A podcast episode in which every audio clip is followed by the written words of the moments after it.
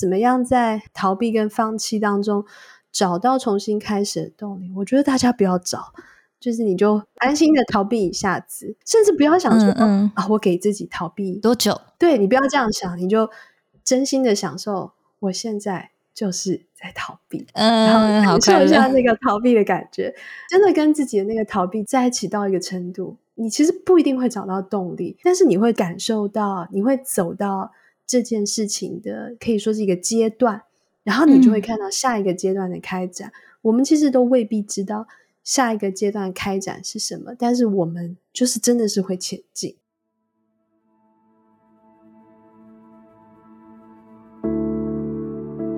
欢迎收听名成品 Podcast。今天读什么单元？在每一集节目里，我们精选一本书，邀请来宾深度分享，聊聊这本书带给我们的阅读趣味、启发和思索。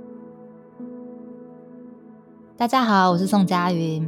从二零二零年疫情在台湾开始蔓延，那病毒打破了我们习以为常的空间感、时间感，也扰动了很多人的生活模式，甚至是生存方式。那大家对于疫情直观的感受都是恐惧，还有不安，还有害怕。但是今天要跟大家介绍的这本书《一只生》，也让我从另外一个角度去开始反思疫情之下带给我们的平静和安息。那今天的节目特别邀请到《一只生》的作者许金芳老师来跟我们聊聊这本书。金芳你好。好，成品的听众大家好，我是金芳。应该有许多人跟我一样，是从《台北女生》这本书开始认识金芳。那为了这次的访问，我也特别再次翻阅了老师之前的前两本书，就是《台北女生》和《甘愿绽放》。然后我发现一件很有趣的事情，就是在阅读这三本书的时候，对我自己而言都有一个不太一样的意义。就是我今年二十七岁，在看《台北女生》的时候。我发现我自己就是这个女生，对曾经的自己，就是我对很多事情都很用力，然后很拼命，甚至很愤怒。但是在《甘愿绽放》里面，我好像看到了一个愿景，也许我可以停下来，接受自己现在不一样的样貌。然后《一直生》是我最后看的一本书，也是今天我们要介绍的这本书。在这里面，我觉得感觉到一种很被安慰跟。同理的感觉，就是就算外在很混乱，但是也有那种可以把自己轻轻放下的很深沉的力量。所以今天想要透过这个访问，跟老师聊聊这本书，叫做《一之声》。你觉得在疫情之下，你生长出了什么东西？刚才佳韵的阅读的心得，蛮高兴能听到的，因为 这确实就跟我理解我的读者感受是一样的。因为我自己不算是有在经营自媒体嘛。读我的书的人其实并不是那么紧密的联系，跟读者的互动就是每出一本书，然后有一次机会跟大家比较多互动。但是我确实感觉得到，就跟佳云一样，我的读者都是跟着我一起前进的。不管我自己在什么样的生命状态里面写出什么样的东西，其实读者都很能够就是承接我，然后很能够跟我连接，就是我心里面有这样的笃定感。但是其实都是每一次出书又确认一次说，啊，大家也都一起往生命的下一个阶段发展了。所以听到佳云的这个分享，就觉得啊，很安慰这样子。对，那《一之声》这本书呢，大概就是写在这两年两个夏天之间。去年我们有一个 lockdown，就是比较大规模的疫情的影响。今年我们又进入疫情的另外一个阶段，基本上就是在这两个夏天之间写了一年多。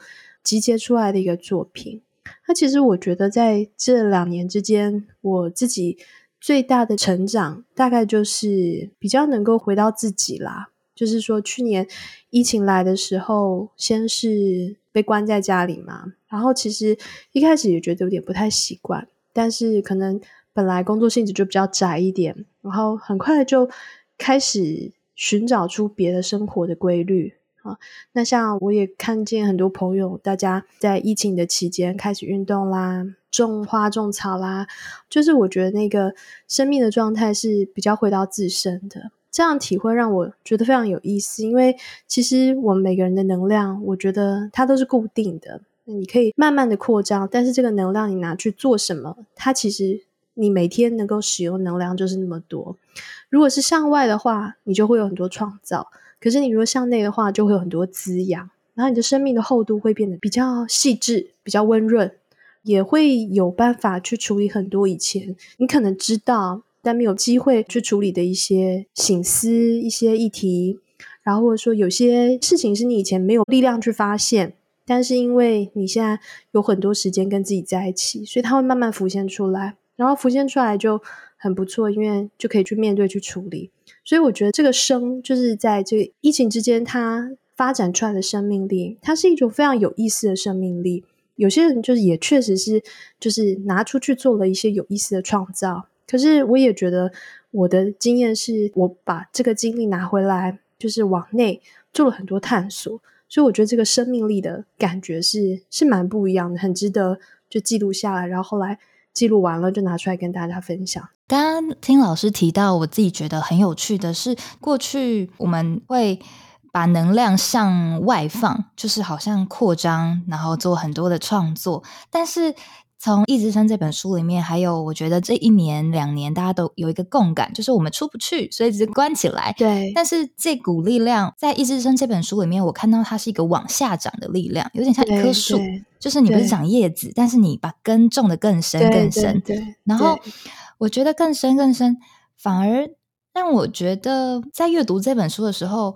我少了一种过去的很年轻的那种愤怒跟张扬。我花很多时间在解决我自己的问题。我想大部分的人跟我一样，或者是现在年轻人，我们对于停下来有一种恐惧的，对，就是暂停。对于现代的人来说，其实真的很难。就是我自己是连休息我都会有罪恶感，觉得我怎么可以没有工作，怎么可以停下来？但是可以睡午觉，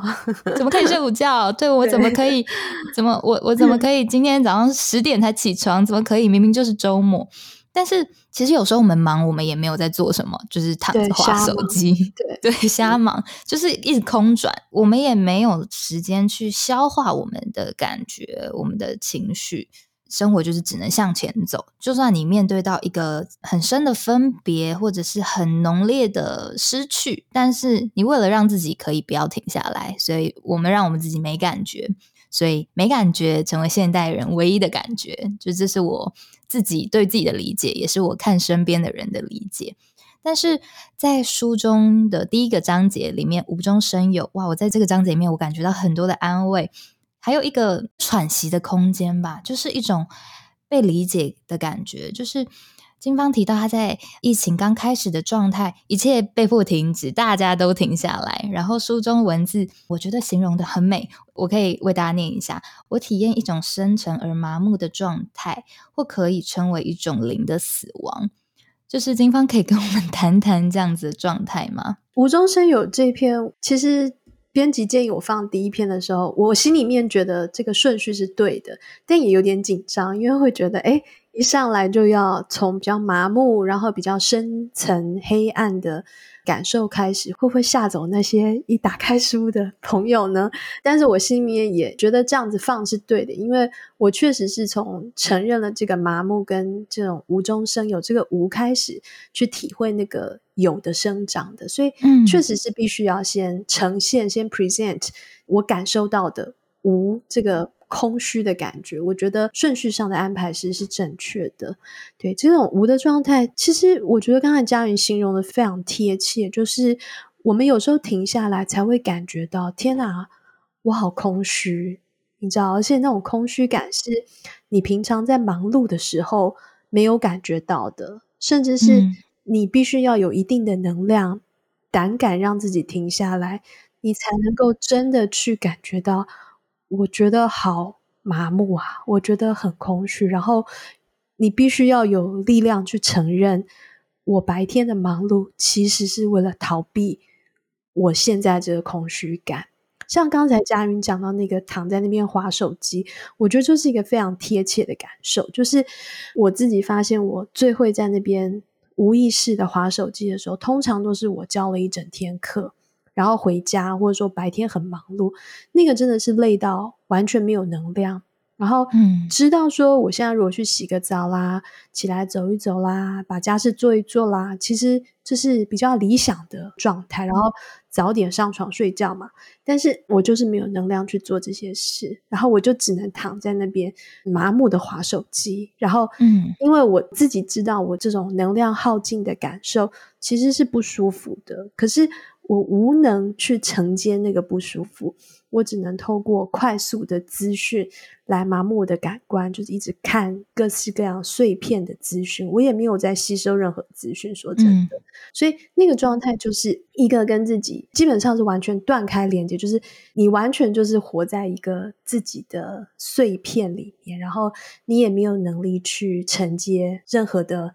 爱、任何的能量进来。这种麻木其实真的是我们现代生活当中非常常见的状态，可是这个状态真的是很不舒服的。对对，所以我觉得这个邻里的死亡，我觉得那个死亡更精确的说，就是一种缺乏连接，然后是跟自己。都没有办法连接，因为自己是在一个不舒服的状态，甚至没有办法去承认，或者没有能量去感受那个痛苦。嗯嗯，所以先写了一篇这样子这种无中生有，可是就也很有趣的事情是，当我立定，就是说，OK，好，我愿意去感受这个不舒服，就我真的把手机放下，比方说你真的去洗了个澡，在洗澡的时候，你就开始有点觉得啊。今天真的过得很不顺啊，然后还可能你女生洗澡，你就开始嫌弃一下自己的身体，就啊，嗯嗯，不该吃这个东西的啊，你看我肚子啊，然后洗一洗洗到大腿，觉得啊，我的大腿好粗啊，你说你开始愿意去经验那个不舒服，然后啊，但是慢慢那个经验，因为其实这是我真实的状态嘛，我不舒服，我不喜欢我自己的一些东西，这个是我一个真实的状态。一旦真实了起来，自己跟自己又在一起了，因为这就是真实的我啊。好，洗完澡，然后你出来，虽然你经验了一个不太舒服的，然后十分钟、十五分钟，可是 somehow 你就是觉得顺畅多了。所以他那个顺畅，并不是说啊，你知道从此天下太平，我好像又世界又是玫瑰色，并不是，它就是一个比较踏实的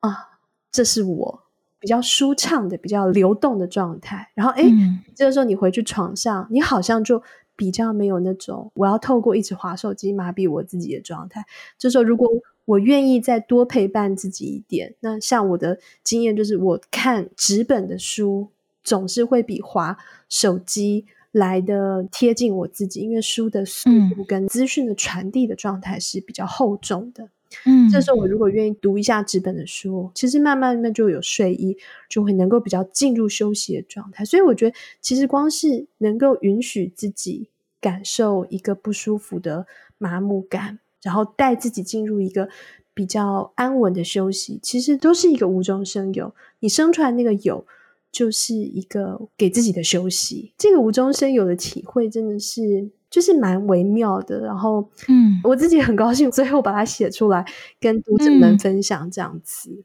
而且我发现蛮有趣的事情是，刚刚老师有提到很多关于逃避，然后就是我们会躺着耍废、麻木的那个状态，其实都只是为了逃避一些不舒服的感觉，但是。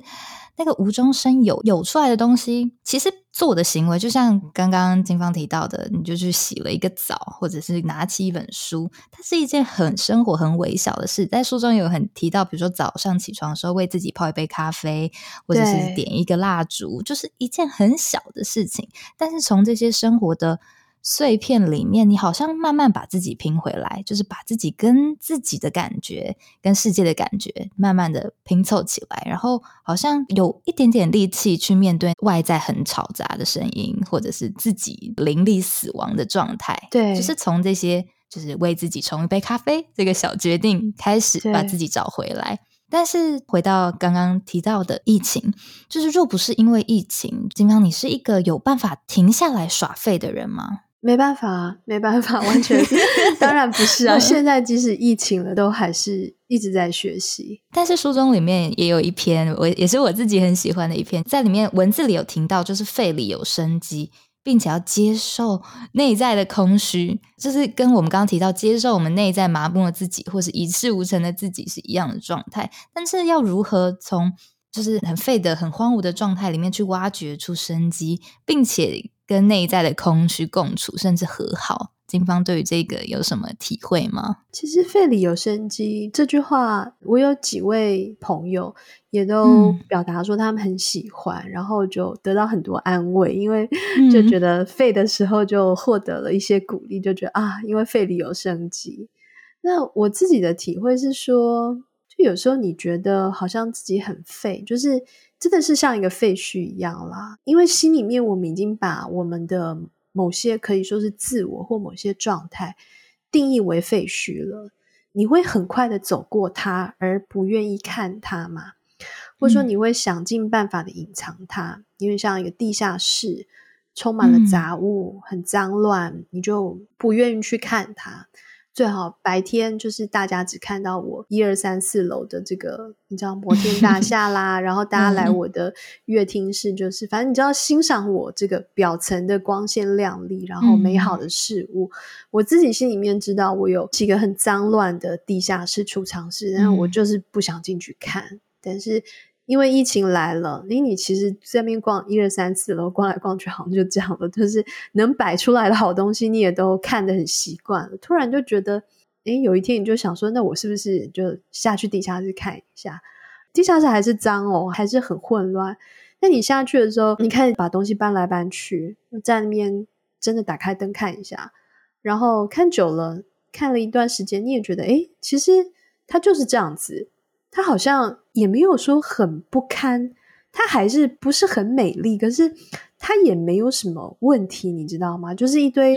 箱子啦，嗯、也觉得啊，这个东西可以往这边放一下啦，然后甚至会发现哇，这下面居然有个小小生态系，就是原来这边有这么多小虫子，然后难怪这边有这么多那个长角蜘蛛，然后哦，所以这里有壁虎，然后所以你就在那边看看看看的时候，你其实并没有改变它，它本身是没有改变的。改变的是我对这个地下室的感受，嗯，所以当我就比较接纳它的时候，我在那里面反倒就看出了它里面的生命力，就是看到了它里面的意义。然后这时候，大家如果你需要去打开那些箱子啊，看到一些老相片什么的，也会觉得啊，好像还不错。然后 这件事情其实本身都没有改变，可能我以前就是把这个地下室这个储藏室设定为很不好。嗯，可是我真的去看了它，去经验它，甚至一定程度的整理了它，它也没有不好了，它就是在那里。嗯，嗯，然后我觉得你有时候从那个做了一些整理，杂物都还是在那边，可是你爬上来的时候，嗯，你心里面就有一份安定感，就知道说，嗯，哦，我心里面有个地下室，这个地下室它就是在那里存在着。然后我觉得就是这种踏实感，其实就是回到家云最一开始讲那个。往下扎根的感觉，我知道我的根在哪里，根旁边都是黑暗的、嗯、潮湿的、不可洗的土的那种感觉。可是你就知道说，哦，我的根在这边，我的地下室在这里，其实是有一份安心踏实感。嗯其实就是一种生机。我觉得很多人可以从中得到安慰的一个点是，其实我们都会以为大家过得很好，因为我们看见的都是一二三四楼的摩天大厦。对，但是其实每个人都有一个地下室，是我们彼此都不知道对方原来有那个地下室。那个地下室很荒芜、很不堪，但是这本书。谢谢金芳把他自己的地下室，大家都以为啊，身为一个老师、一个教授、一个作家，应该是很汲汲营营的吧，生活应该是过得很充实的吧。但是在书里面也有提到一个我自己觉得很可爱，但是对我自己也觉得啊，这就是我的一篇。提到一个创作者很诚实的状态，就是我们也会想要逃避、想要放弃的时候，但是怎么样再从逃避里面找到力量，然后重新出发？我觉得这个。很重要，就是我觉得从小到大，我们的教育都告诉我们要如何争取第一名，但是没有人告诉我们要怎么放弃。但是学会放弃这件事情，我觉得是长大很重要的一个环节，就是我们学习放弃、放下，然后承认自己啊，我就是做不到，然后走过去。这样，对，书里面有提到金方这个状态。这本书就写了很多关于写作的，算是反省。当然是因为我生活里面基本上都是在读书写作，所以我最多的体会基本上很多都是从写作而来。然后像这个不想写作怎么办？其实不想写作就是写作的日常。对，我有一个学生有一次就很诚恳的，就是跟我请教说，老师，你上一次不想工作的时候是什么时候？我说昨天晚上，就是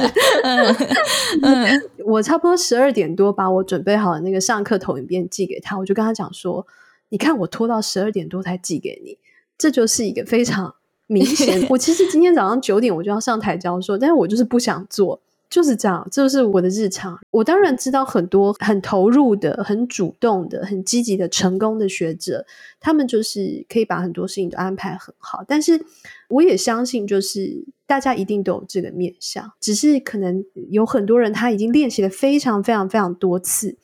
以至于他的这个跨越，可能心念一转，他就跨过去了。但我就烦人，我没办法，我就是要拖三四个小时、七八个小时，然后拖到十二点，然后我才跨过去，东西我才交得出来。所以，其实，在有一个文章里面讲说，不想做的时候怎么办？我觉得一个心理上蛮重要的体会是，你要允许自己放弃，就是真的要去接受说，说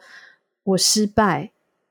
也没有关系，我。东西没有交出去没有关系，不要说一边拖又一边很紧张，就是这其实是你没有真的允许自己放弃，没有真的接纳自己想要放弃的这个心情，才会一边焦急一边拖。这种拖就真的是就是白拖了，因为你没有真的去接受啦。如果真的是心里面有一个允许，有一个接受说，说 OK，我就是要拖。我就是没办法，嗯、你其实没办法到了一个程度，嗯、因为你又跟自己，你接受自己那个真实的失败，你接受了自己真实的，嗯、其实就是一个不完美，就是、嗯、我就是一个懒惰鬼啊，我就是一个拖延鬼啊，嗯、然后你反倒拖拖拖拖到一个程度。哎，你就觉得我拖完了这样子，嗯、然后你反倒又会觉得说，呃，那不然做一点点吧。嗯、其实做一做就又把它做完了。所以就是其实佳云寄来的访刚说，怎么样在逃避跟放弃当中找到重新开始的动力？我觉得大家不要找，就是你就 安心的逃避一下子，甚至不要想说，嗯嗯、啊，我给自己逃避多久？对，你不要这样想，你就真心的享受我现在。就是在逃避，嗯，然后感受一下那个逃避的感觉，真的跟自己的那个逃避在一起到一个程度，你其实不一定会找到动力，但是你会感受到，你会走到这件事情的可以说是一个阶段，然后你就会看到下一个阶段的开展。嗯，我们其实都未必知道。下一个阶段开展是什么？但是我们就是真的是会前进。有一部日剧叫做《逃避虽然可耻，但是有用》，这真的是有用。就是对，逃到一个阶段，你好像不管那个阶段是什么，就是可能也许是 deadline，你真的再不交出去就会死，或者是任何事情，就是你就会突然发现，其实你以为是在逃避，大家以为你在拖。但是你就会发现，在那个截止日期的时候，你会发现自己真的是才华爆棚，或者是自己 很有力量，觉得啊，就是好像差不多，也就是这样子，对，对啊。或者是不那么完美没有关系，就是书中有提到金方的博士论文，就是从一个放弃的决定开始往前就写完了，对，放弃就写完了，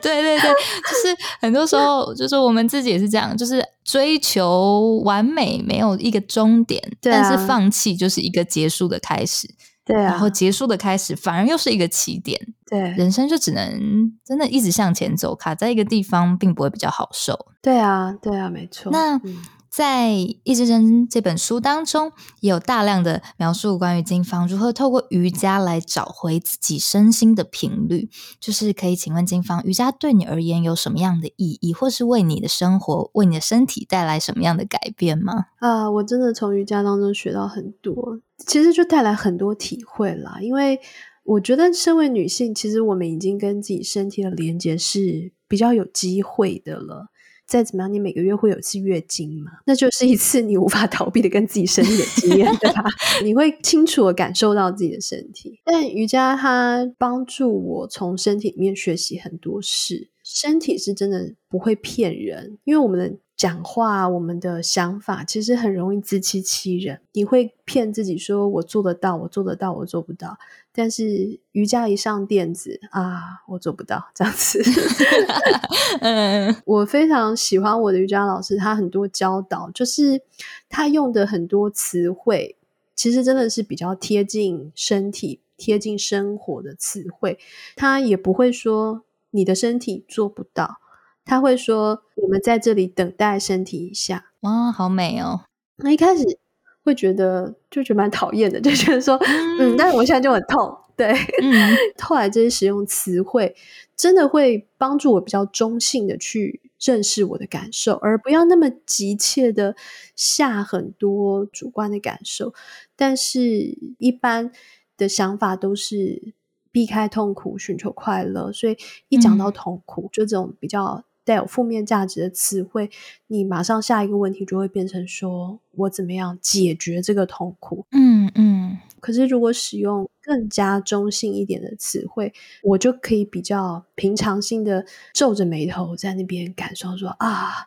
今天髋真的很紧啊，这样子，跟那个感受停在那边一下。对，所以我觉得瑜伽带来最大的收获，第一个就是比较诚实，因为身体真的非常诚实。你每天都不一样，然后他告诉你很多讯息，然后那个跟身体在一起的经验，就真的很大的帮助我去体会什么叫做跟自己在一起，就无好无坏，不是快乐也不是痛苦，它就是一个跟自己在一起。嗯嗯。然后第二个是瑜伽很好的帮助我看到我是小的，而身体是大的，就是说。哦我们常常想要控制身体嘛，或者要求身体配合我。你一定会有那种女生啦，就是尤其月经这种，大家应该体会就非常多。你会很生气，说你为什么要今天来？真的，真的，因为有个很重要的工作，或者说你最好不要来哦。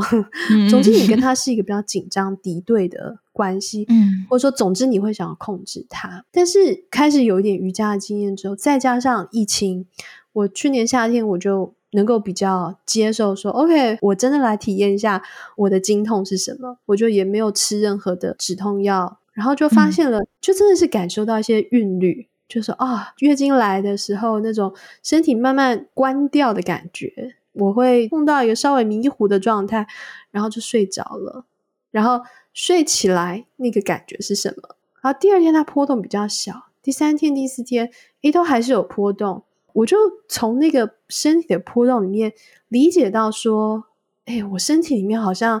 真的有一个海洋还是什么东西，你知道吗？那个就真的蛮清楚的理解到说，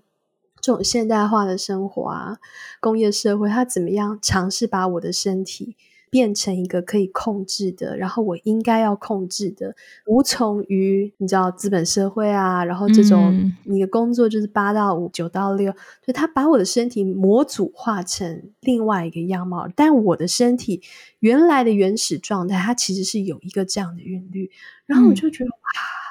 好酷哦，然后就觉得开始会有一点点向往，觉得说，诶，如果我能够顺着我自己的身体的。韵律去工作，那会得到什么样的结果呢？尤其是女生，就是经期过之后，嗯嗯嗯、大家应该排卵期的时候都有过那种精神奕奕、I can do anything 的那种活跃的感觉。嗯、那但是有那个活跃的经验，也会有一周的生理期的那种低迷的、比较深层的感受嘛。那如果我是按照这个感受来安排我的生活的话，我会得到什么样的效果呢？然后会想要知道说，我能不能顺从我的身体的韵律去做事？或许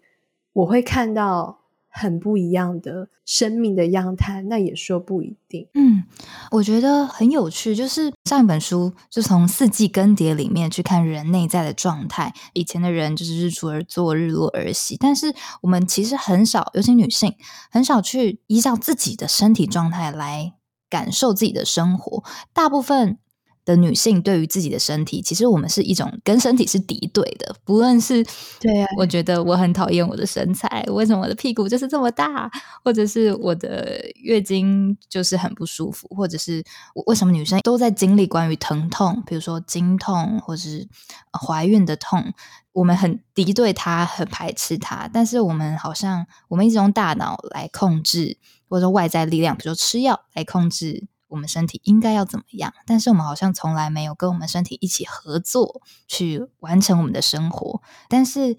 从这本书里面，或者是就是从金芳在瑜伽的体验体悟里面，我们感觉到啊，跟身体合作原来是一件这么有生命力的事情。对对对，就是你好像可以创造出由你大脑控制或者由外在环境控制的更强大的力量。那个力量不是。一直很凶猛，很凶猛，很凶猛，而是一种缓缓，像刚刚我觉得形容很美，像大海一样，就是缓缓的流，但是深深的流。对，嗯，我觉得听众朋友或读者，你在看这本书的时候，希望你也可以找到那个内在像大海一样，嗯，就是女性是很有力量的。我觉得在读这本书里面，我自己也很被触动的地方，就是关于金方对于获得跟失去的一种。豁达还有从容，对，就是里面书中有提到关于两次流产的经验，就是不同于大众想象中，我们的流产就是一种轰轰烈烈啊、患得患失啊，在文字上面描述的金胖的状态，我为大家朗读一下。他说：“我在一片没有里感受到一种奇异的淡定，身体原来是有这般能力的营运体，在我恍然未知时，已经承载了生命，又释放了生命。”金方方便和我们谈谈两次流产的经历吗？我自己的流产经验就是自然流产，大概都是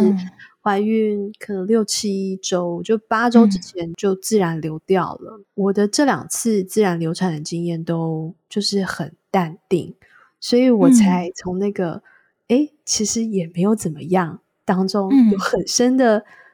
体会。嗯。这当然是一件。就他生命来了又走嘛，所以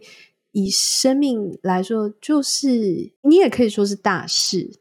可是，在我自己的身体经验里面，就真的是一次比较剧烈的生理期。流产的时候，确实那个血量是多而且快，然后比一般生理期剧烈非常多。可是我没有感受到多于生理期的痛苦，这是我的经验，所以。我就对我自己的身体处理这个流产的，等于说他自己有一个判断，他觉得这个胚胎不是很理想，他就自然释放掉了。所以基本上就是一个子宫平管的功能。所以在我日常生活还是一样，该工作该工作，然后可是我的身体里面他已经做了一件。就是蛮大的事情了，就生命已经来过了，嗯、他看一看，觉得嗯，这个不是很理想哦，那我们就放手喽，嗯、然后就、嗯、哦，又把它释放掉，所以就觉得哇，身体好厉害哦，就是 他能做好多事哦，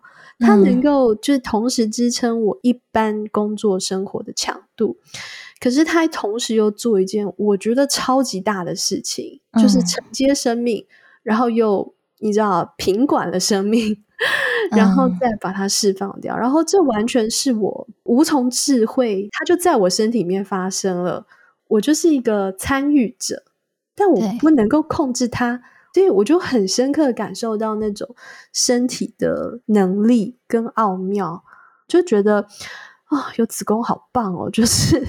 怎么会，就真的是好神奇的感受。我就想，大部分女性，我我觉得一定有一个阶段觉得啊，好讨厌子宫哦，就是为什么要存在一个这样让我痛的东西？啊、但是我觉得要有这样。淡定的感受，我发现到一件很重要的事情，就是你从以你身体为主，然后把自我放小，就是跟着身体的感觉走，然后跟身体和好。就是我不再讨厌我的子宫，我不再讨厌我的生理期，然后